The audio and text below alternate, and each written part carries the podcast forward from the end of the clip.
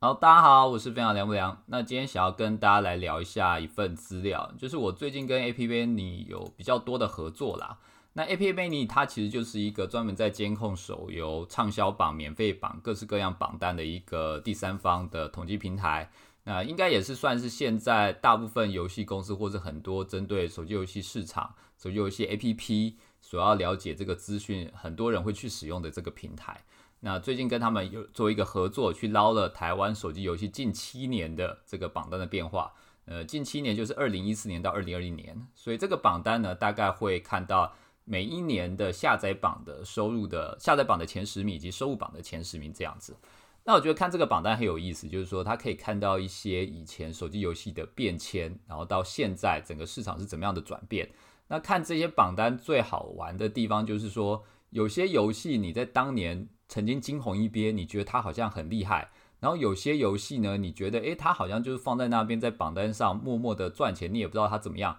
结果你回去看这个榜单，才发现，哇靠，这个游戏原来这么赚钱，你都不知道。当时你可能只有在一个月的时候看它突然冲起来，但不知道它其实整年都非常的赚钱。那我觉得从这个榜单可以让我们学习到，就是说有些游戏的类型，它大概是真的可以持续很久。那有些 IP 呢，它大概每几年可以再重新重刷一次这样子。然后有些玩法呢，真的是会突破我们的想象。那回味这个榜单，我觉得呃每个人的体会都不一样，但我自己是觉得蛮有乐趣的。所以今天就想要跟大家来分享一下，从二零一四年到二零二零年台湾手机游戏市场的这个榜单的变化。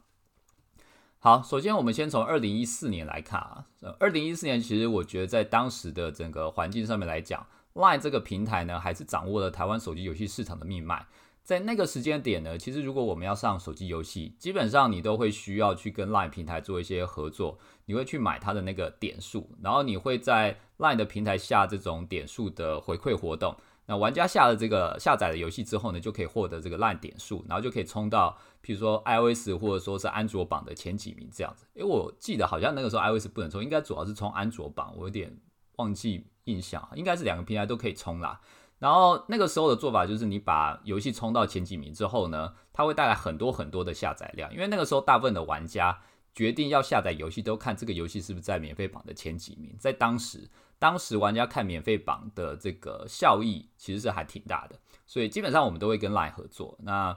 呃，你没有跟 LINE 合作，你基本上就很难去冲到排行榜的前几名。所以当时比较红的几个游戏呢，其实都跟 LINE 有关，像 LINE Rangers 啊。然后，譬如说是有一个叫做 Poco Pong，这个就是有一只像这是狐狸吗？还是兔子啊？兔子在那边拔胡萝卜的这个游戏，这个也是跟 Line 有关。狐狸，不好意思。然后还有那个旅游大亨，这个也是跟 Line 有关的游戏。其实当时还有非常非常多的游戏都跟 Line 有关。但当时有一个游戏呢，呃，非常的出名，然后对整个游戏市场，应该说整个游戏业界改变非常多的，就是就是那个莉莉丝的刀塔传奇。当时是叫《刀塔传奇》，但因为《刀塔》这个名字它有一点侵权的问题，它有点侵权就是 DOTA 这个 IP 的一些人物，所以后来它改名叫《小冰冰传奇》，但当时它就叫《刀塔传奇》。那《刀塔传奇》这个游戏改变了整个卡牌游戏的玩法以及生态，它创造了一种玩法，这种玩法就是说，呃，你要升级一个角色，以前我们是刷什么经验值啊，或者说是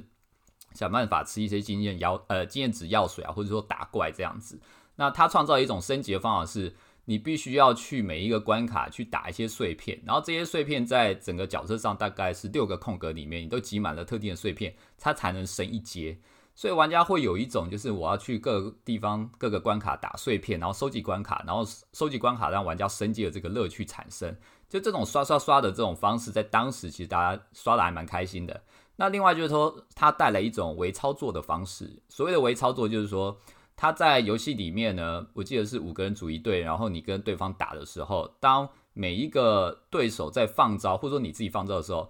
呃，对手或者你应该是我啦，我们去打对手的时候呢，对手放招，我们都可以借由微操作去打断对方的招式。就譬如说，你看到对方的这个英雄，他可能要放一个大招的时候，你这只角色如果有一些可以打断他的方式，你就点那个手机里面的 icon，然后他发招就可以把对方的招给打断。那这种微操作的乐趣，在当时的手机游戏是还蛮创新的，但现在几乎很多的游戏都会做这个微操，但当时要么就是全自动，要么就是你要一直手操手操到底，所以没有这种中间值的东西。所以它有两个创新，一个就是我们刚才讲的这个呃升级体系玩法的部分，那另外一种就是为创新的部分。那再加上因为它有一些蹭 IP 的这种做法，所以它让它的初期的市场声量，或者说是大家对它的理解知名度，其实都还蛮高的。那我记得那个时候我们在做游戏的时候啊，如果说我们在下 Line Point 的这个点数的活动，因为大家都知道你去领 Line Point 就是为了这个奖励嘛，所以很多的玩家都是下载完游戏之后，他就把游戏给删了，然后就只领这个 Line Point。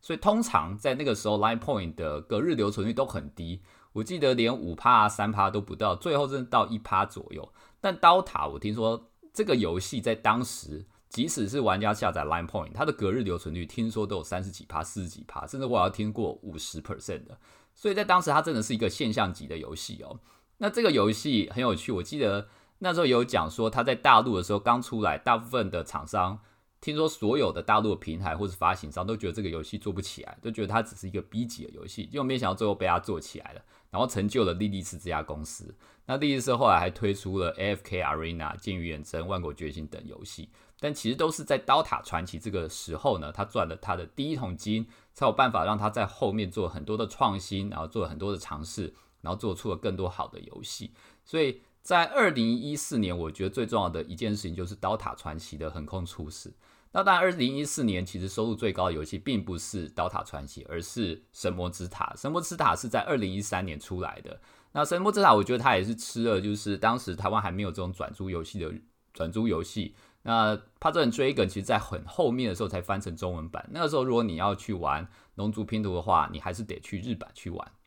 所以《神魔之塔》它那个时候有点算是钻了，就是说这种转租游戏在台湾还蓝海的这个时间点，然后一直强到现在。所以在二零一四年收入榜最高的就是《神龙之塔》。那在当时呢，我们还是再重述一遍，在当时 Line 的平台还是在台湾非常的具有载智力，包含像 Line Rangers、Cookie Run。Poco Pen，然后呃，Line 的旅游大亨这些轻度的游戏在台湾还是收入很高的这样子。好，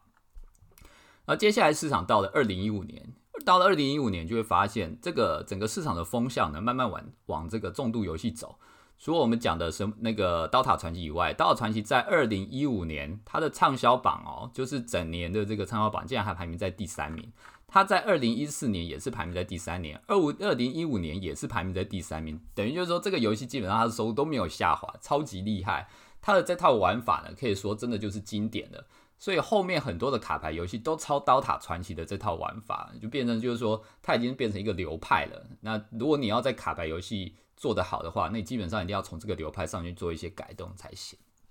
好。那在当时整个市场呢，其实开始有一些比较重度的游戏进入整个手游市场，包含像《猎王的纷争》这个游戏也是很特别啊，就是它是第一个策略游戏，而且它是主打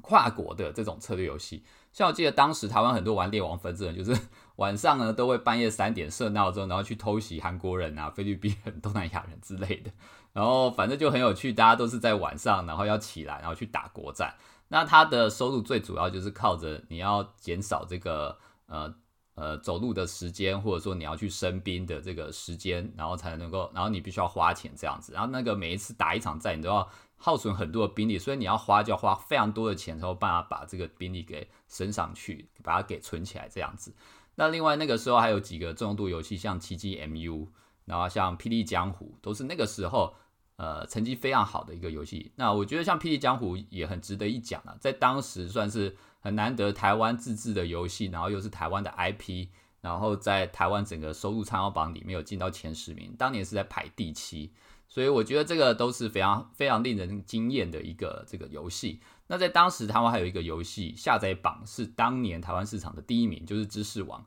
知识王》是一个呃双方去问答比赛的一个游戏，就是你进入这个游戏。然后你会选择跟电脑，好像我记得也有跟玩家，然后来比这个问答题目，然后比譬如说五到十题，然后看谁先呃回答正确这样子。那那个时候已经红到好像还有跟一些电视台来做节目，这样也算是另类的台湾之光了。好，这个是二零一五年。那二零五年一五年我再重复一下，就是说，虽然 Line 还是占领了整个游戏市场的生态，但开始你会看到一些重度的玩法进来。那 Line Rangers 在上一年呢，它的排行榜畅销榜它是排名在前三名，是在第二名的部分。但在二零一五年的时候，它已经掉到第七名了。呃，第六名，不好意思。所以你会看到，就是说这种轻度游戏退潮的状况，在二零一五年其实已经慢慢显示出来了。好，那二零一六年又有一些比较特别的案例出来，尤其最特别、最特别的 就是 Pokemon Ball 宝可梦这个游戏出来了。那宝可梦这个游戏有多红？我想，呃，只要你现在还有在玩手机游戏，甚至你没有玩手机游戏的，应该都知道，当时真的很夸张啊！我印象中最印象最深刻的就是一个案例，我有一次去屏东玩，好像是到大鹏湾。然后你知道屏东那个时候，我记得我去的时候应该是礼拜五的下午吧，又不是周末，所以人不多。然后我我跟几个朋友，我们就开车，然后在那个路上乡野间，然后觉得诶，整个呃乡间野路啊都很宁静啊，然后天气很好啊，都没有看到人。然后我们就停在路边，然后开始看看风景，这样突然间。看到很多的阿姨、叔叔、婶婶骑着机车，然后有的还带着斗笠，有的还带着锄头哦，然后有的还带着两包菜，突然冲到我们附近，大概我们三十公尺一个一个位置，也不是景点了，就一个位置，就一堆人突然聚集在那边，然后你就不你就不知道，就说这些人到底从哪来的？就之前都没有看到这些人有在骑车，然后突然一个人就跟那个萝卜一样在冒出来，然后都不是你看起来的那种玩家，就是。那种叔叔阿姨年纪比较大的大婶大妈爷爷，呃，不是没有到爷爷啊，就是呃长辈这样子。然后他们每个都拿起手机开始抓宝。所以在那个时间点呢，在当年呢，你只要看到路上突然有很多人聚集起来，然后不管是谁手机拿出来，那就知道大家在抓宝了。一定那个时候有什么特殊的这个 Pokemon Go 的这个宝物，嗯，这个怪物出现，然后大家在抓。那个时候我记得。呃，上班有时候加班啊，周末去公司加班，然后加班加班到一半，突然发现同事全部不见了，原来同全同事全部跑到那个楼下去抓宝之类的，所以那个时候很有趣啊。还有听到说什么工程师为了要抓宝，然后另外开个那个 server 还是那个连线的这个网络，然后让大家专门在抓宝用的之类的，反正各式各样为了 Pokemon Go 而做的这种疯狂的行为，在二零一六年都有听说过。那二零一六年其实是一个。另外一个比较特别的年份，还有一个非常特别的游戏，就是《猪来了》。《猪来了》这个游戏呢，基本上就是现在的 Coin Master 的仿制版。但在二零一六年的时候，其实当时大家对于海外的这个游戏的认知还没有很多啦，就大家其实不太看国外的游戏，都只会专注在台湾，然后顶多在中国大陆或日本、韩国，很少看欧美的游戏。所以《猪来了》那个游戏当时进台湾，一堆人觉得莫名其妙，还想说这个游戏是不是拿来洗钱用的？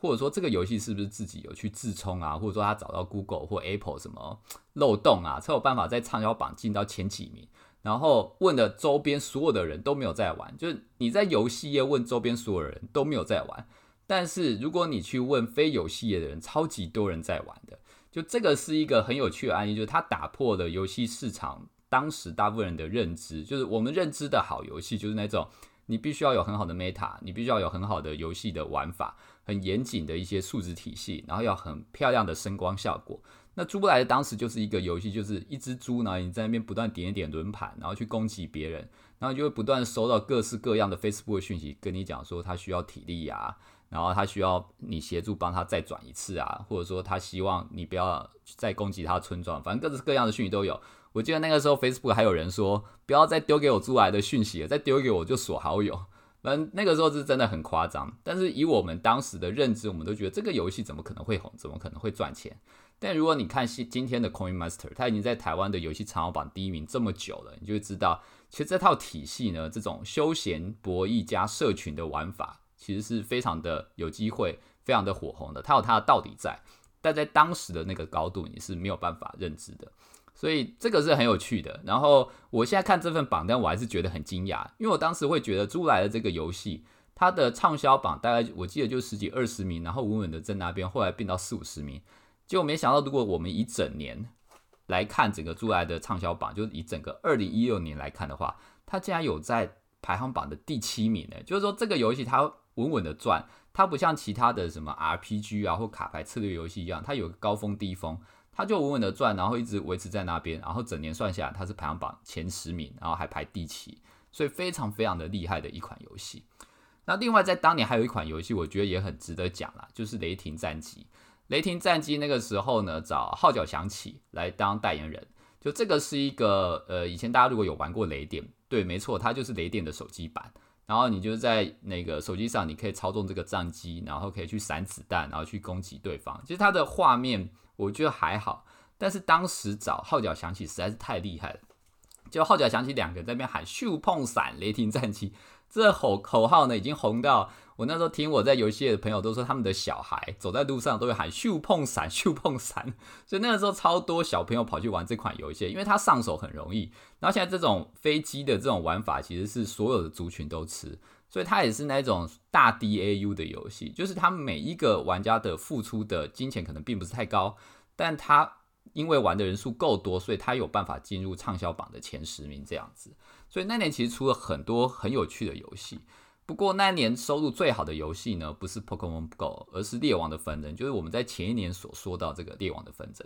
那猎王的纷争，它在前一年上，然后但是它在今年二零一六年取得了更好的成绩，到畅销榜的第一名。那这也是代表，就是说这套 S U G 的玩法跟外国人打架的这种玩法呢，其实它是非常的常见的。这也造成其实后面有非常多的 S U G，包含像《王国纪元》之类的 S U G 的游戏，都去走这种策略游戏，然后跟全球同服的这种玩法。因为这种玩法在二零一五年、二零一六年的时候呢，就被证明了它是一个很有很具备长线付费的这个形态的这种玩法。这样子，好，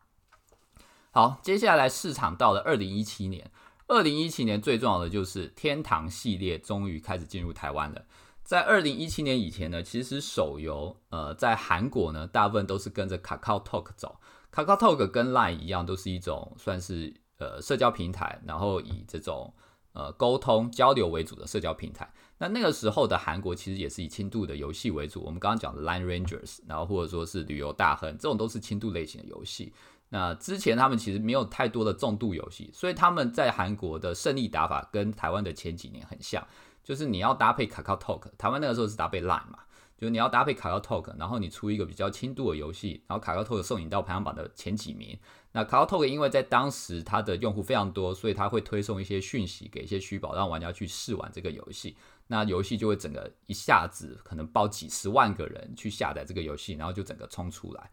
但是到二零一七年之后呢，其实韩国比较传统的一些端游的厂商，就线上游戏的厂商开始知道怎么样来做手机游戏，然后把自己的知名的 IP 慢慢引进去之后呢，你就发现整个手游市场开始了比较翻天地覆的变化。就这种重度类型的游戏，包含这种呃，找了有了就是之前端游或者说线上游戏 IP 的这种重度类型游戏开始统治市场。那最著名的那个时候就是天堂二，不是天堂二 M，是天堂二。天堂二这个游戏在台湾当时就是畅销榜的第一名，然后当时畅销榜的第四名是天堂 M，天堂 M 是在当年的十二月上线，也就是说它只在台湾上线了一个月，它就进了台湾畅销榜整年的第四名。那我那个时候我去看游戏局的的财报啊，就是说这个游戏天堂 M 的财报，我记得就是上线前跟上线后，游戏游戏局的整体集团收入大概差了近十亿。所以天堂 M，但不确定是不是天堂 M 本身的收入啊，它有可能也带动游戏局子其他游戏的收入。但光天堂 M 这个游戏所带动的周边效益，对游戏局的财报来讲，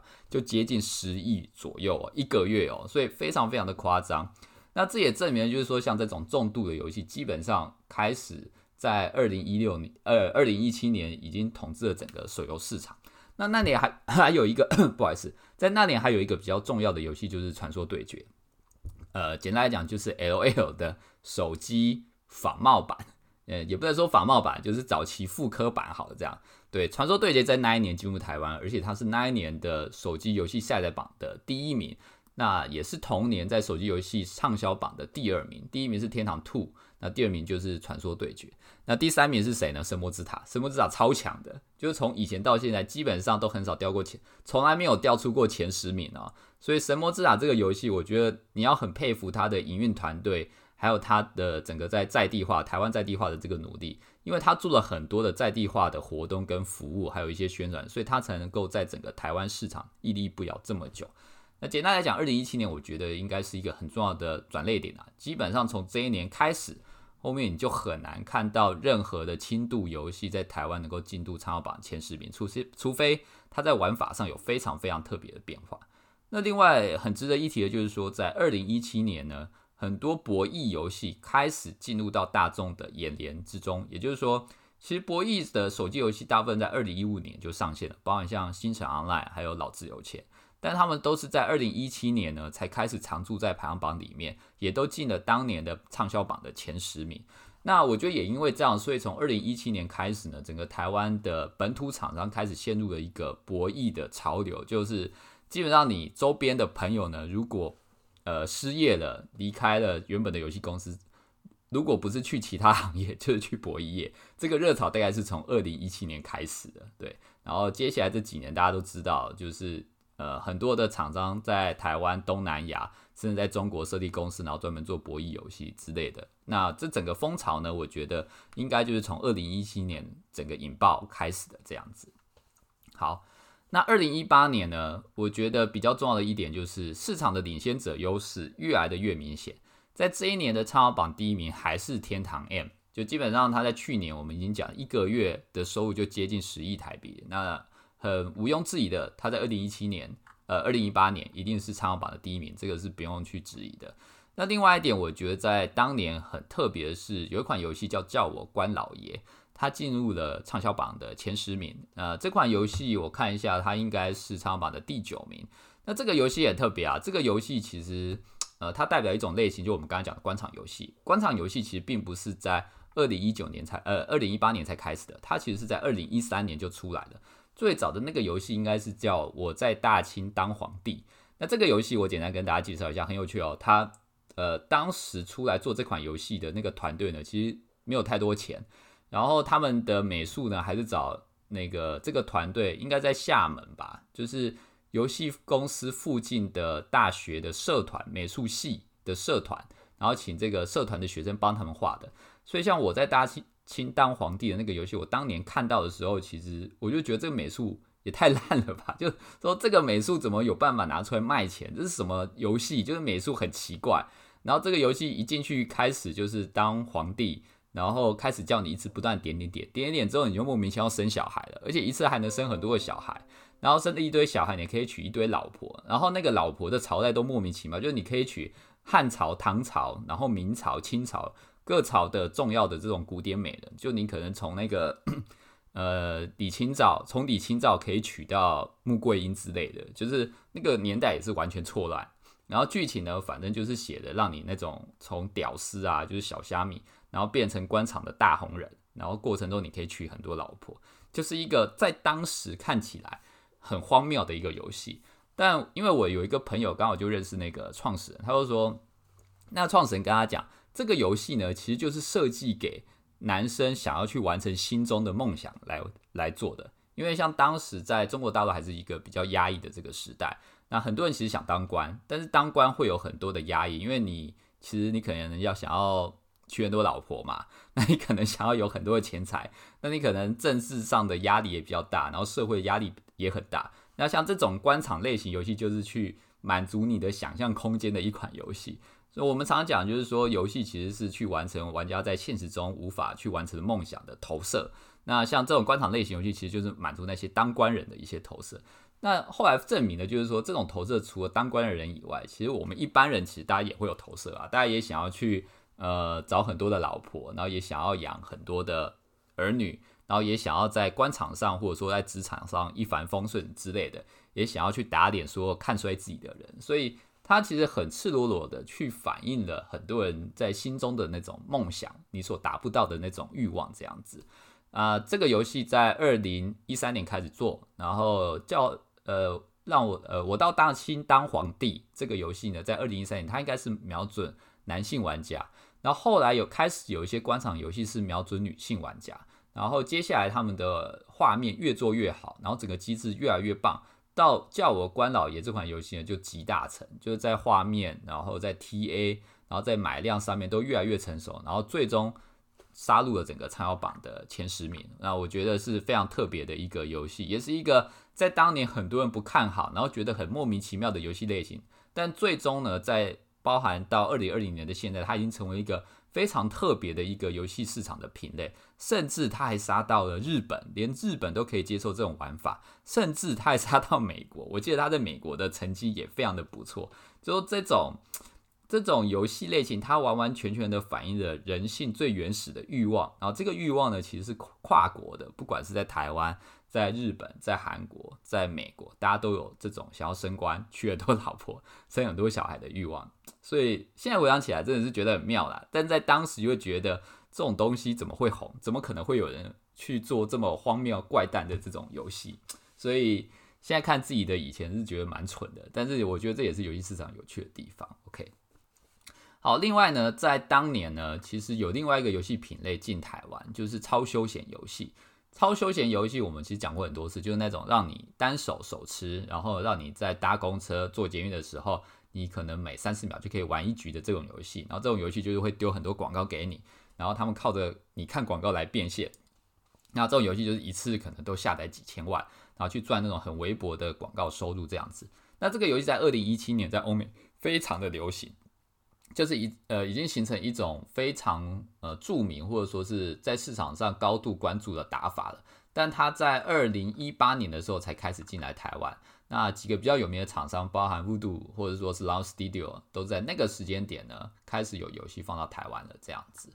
好，那时间到了二零一九年，我们刚刚讲到超休闲游戏，其实开始发现，在台湾，因为台湾市场的量其实也没有很多，然后台湾重点是每个玩家的付费非常的高。但是超休闲游戏它又没有办法让很多玩家付费多，所以它在台湾就会碰到整个 CPI 过高，但是它的收入没有办法弥补的的状况，所以你就可以发现，只试了一年，二零一九年超休闲游戏在台湾其实就有点退潮了，就也没有剩下几款游戏在台湾下载榜放在前十名这样子。那甚至到后面，它的整个超休闲游戏、超休闲游戏在台湾的这个数量就越来越少。那二零一九年，我觉得比较重要就是我们当时所讲的莉莉丝，呃，他经过刀塔的一个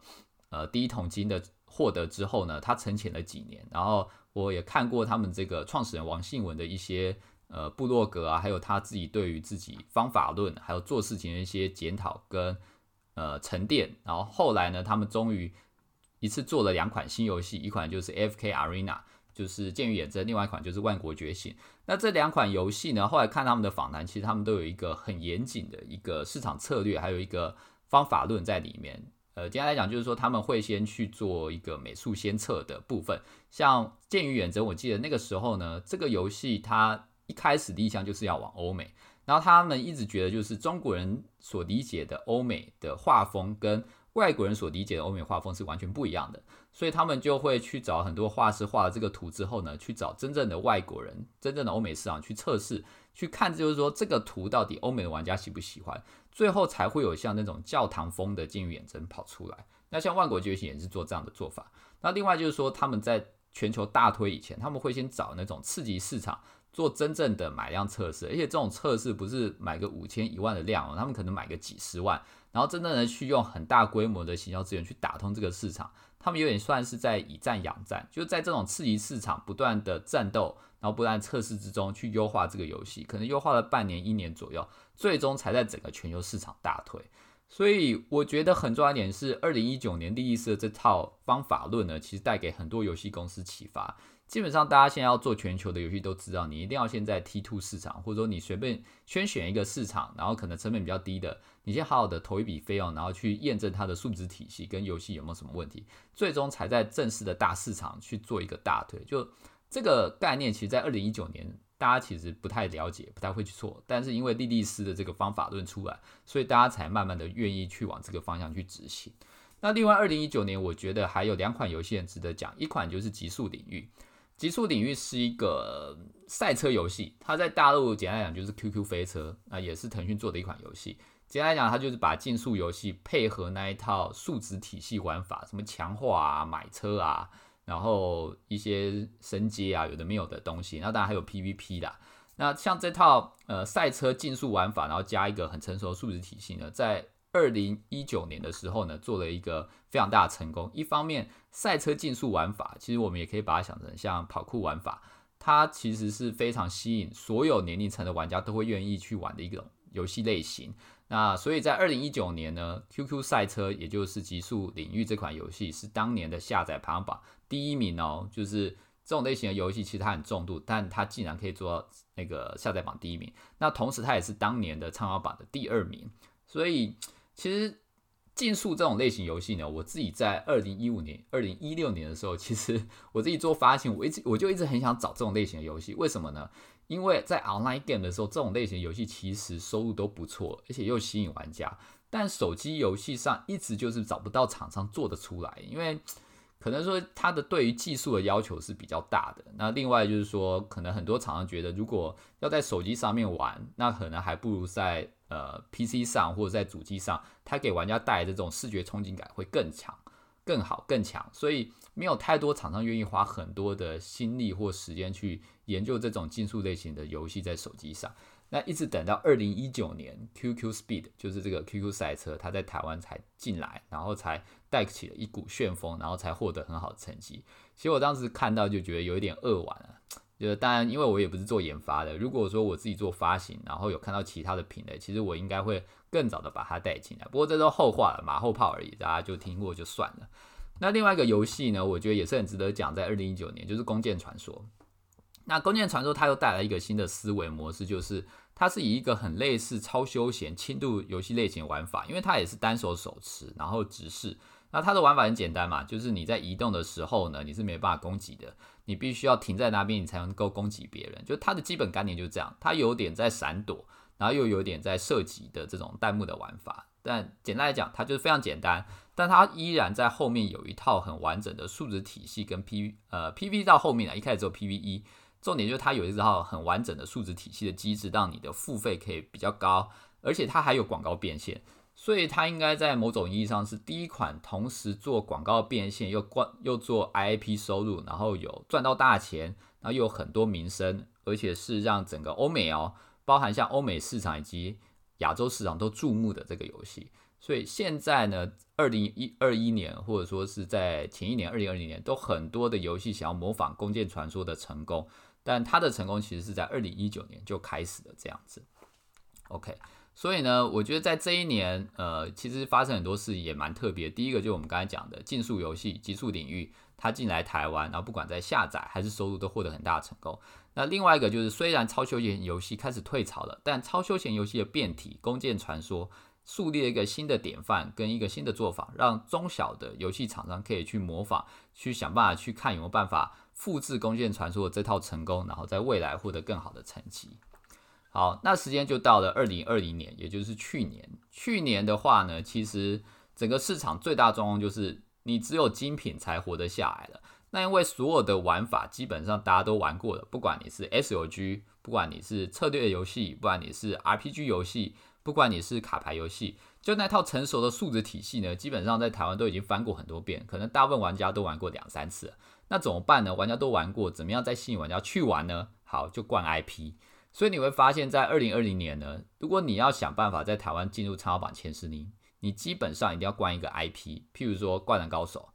《R 仙境传说》、《一拳超人》，然后剩下的老 IP 像《传说对决》啊、《天堂 M》啊、《奇迹 M》啊，这些都是之前已经上线过的游戏。就是说前十名里面呢，基本上都是这些有 IP 的游戏才有办法进前十名。那另外还有一款游戏是《神魔三国志》，在二零二零年也很强。那三国是不是 IP？我认为也算，因为台湾的确是有一一群玩家，他们是去会找三国类型的游戏，然后专门去玩三国类型游戏，然后他们对于赵云啊、吕布、关羽就特别有感觉，他们会去出资的，所以他们对这个 IP 是有感情的，然后也会愿意为这个 IP 付钱。所以我认为三国也是一种 IP。所以如果把三国也算进去的话呢，基本上前十名可能只剩神魔之塔是没有 IP 的。但神魔之塔呢，它自己是自带 IP，因为它是很久很久以前就尽力进进入整个台湾市场的，所以我认为神魔之塔这可能不太算。那剩下就是博弈游戏，所以二零二零年的状况就是所有的玩法、所有的数值体系，其实玩家都玩过了。那整个市场已经没有人口红利了，在这个状况下呢，你只能比谁的预算大，你只能比谁的 IP 牌子比较大，才有办法吸引玩家进来玩你的游戏这样子。好。那二零二零年的下载呢？其实最主要的一个特色就是轻度的这种超休闲游戏几乎没有。那当然有一些益智游戏出出来的，像什么 Brain Out 脑洞大师这种，还有一个应该是贪食蛇的游戏也起来。但这种跟一般的那种超休闲游戏都已经有点不太一样了，因为一般的那种超休闲游戏都是那种物理碰撞型的，就是它可能你要摇动一点手机啊，然后你要可能看这个。呃里面的这个主角可能要去翻墙啊，或者说撑杆跳啊，或者是跑步之类的，然后可能会碰撞到一些墙壁，大部分是以动作物理取向的。但二零二零年的台湾下载榜的这些休闲游戏，其实大部分是益智类的。那简单来讲，它也算是一种变形啊。但我依旧还是认为轻度游戏在台湾基本上没有什么市场的，可能就是要靠比较重度、有内购、数字体系完善的这种类型游戏，才有办法在台湾取得成功。因为整个台湾市场呢，基本上已经没有过多的人口红利了，但大家的付费还在成长。所以如果你要想办法赚钱呢，你就要确保你每一个下载量、每一个用户，你都能够到达够高的这个 LTV。所以，像超休闲游戏这种，它的付费天花板有受到明显限制的游戏呢，或者说轻度游戏这种付费天花板也是有受到明显限制的游戏呢，在台湾我觉得就不容易生存啦。好，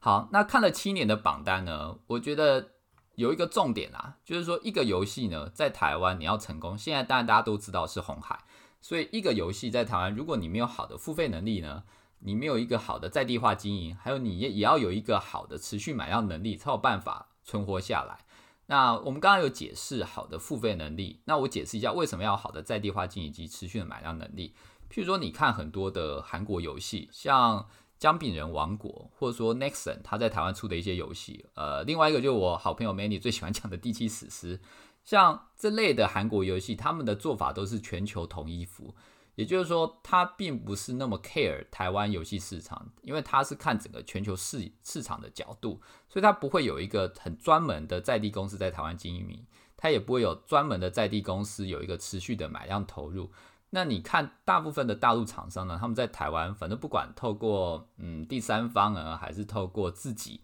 他们都会有一个专门的团队在做台湾市场。你看它的素材量的差别就非常多。如果你看《神魔三国志》，看。和那个江别人王国来做比较，《神魔三国志》的这个投放素材应该是千上千起跳的，就它的广告素材做了几千组哦。那江别人大概就是主要以 IP 为主，然后不会有什么特殊的变化。像《神魔三国志》，它可能还有抖音版的，然后还有短剧版的，然后可能还有蹭 IP 版的，然后还有夸张版的，然后可能还有跟游戏完全不相关版的之类的。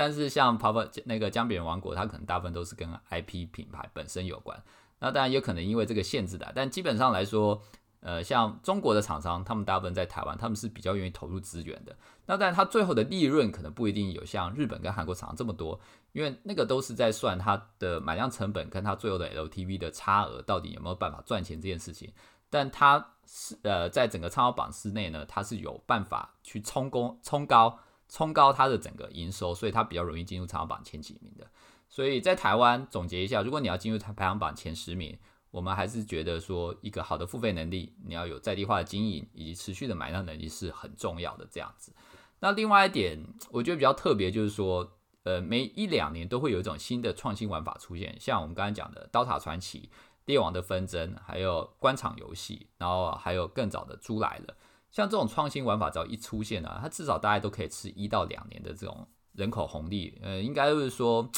创新红利好了，就是说有新的人会想要进去尝尝鲜，然后呃也会有一些比较好的收入出来。但是你会发现整个游戏市场变化起来实在是太快了。你新的一种玩法出来，你大概就是撑个两年，然后在台湾呢就会有很多的仿冒者或者说致敬的游戏出来。然后吃走你的利润，然后他们还会再进行一些演化，然后修改的更好，然后变成另外一种类型的产品，又继续不断的创新，然后不断的进攻市场。所以一个游戏的玩法，其实你有创新在台湾，顶多就是撑两年。那后面如果你没有新的创新的，那这个两年结束了，你大概也赚不了什么钱。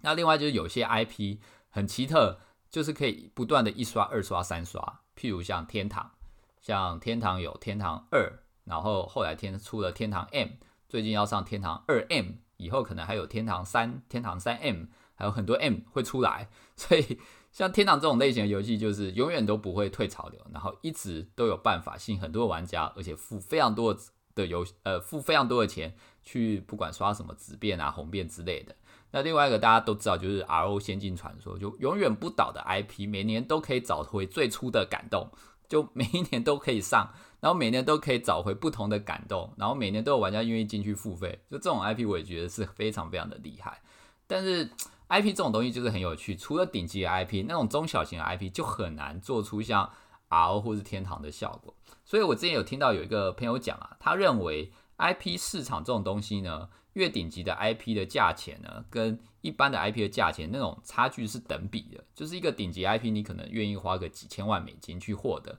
但一个普普通的 IP，你可能花个几千块台币，可能也都不会有人想要要。就一个好的 IP 跟一个不好的 IP，其实它的差距呢，并不是呃，并不是很小的，它是真的是等比级数的这种差距，好吧？所以最后呢，在整个台湾市场，我觉得它的结论就是说，以现在的手游市场，你要么就是跟人家比资源，资源代表什么？就是你要有很强大的买量能力，或者说你能够找一个 IP 去跟你这个游戏的玩法一个很完整的数字体系去搭配。要么你就要做一个新的创新，就是这个创新的玩法呢，它可能是我们之前很常讲的忍者必须死，就一个新的跑酷玩法，然后配上一个很完整的数字体系，又或者说是呃一两年前出的最强瓜牛，它的风格整个概念是完全不同的包装，这种办法呃这种新的游戏呢才有办法是呃突破这种资源的诅咒以及资源的限制，然后想办法在整个游戏市场开创出一片蓝海这样子，好。那终于讲完了，以上就是我们在二零一四年到二零二零年台湾手机游戏近七年榜单变化的回顾。那如果大家有任何问题呢，都欢迎跟我来信讨论，大家来聊一下。其实我就看这份榜单，每个人都有不同的体悟啦。那刚刚只是在讲我自己的一些历史经验跟看法，但我相信，呃，在听这个节目的你一定会有不同的想法。那也希望你能够找到自己属于自己的这个观点跟看法。好，那就先这样子，那我们拜拜，下次再聊，谢谢大家，拜拜。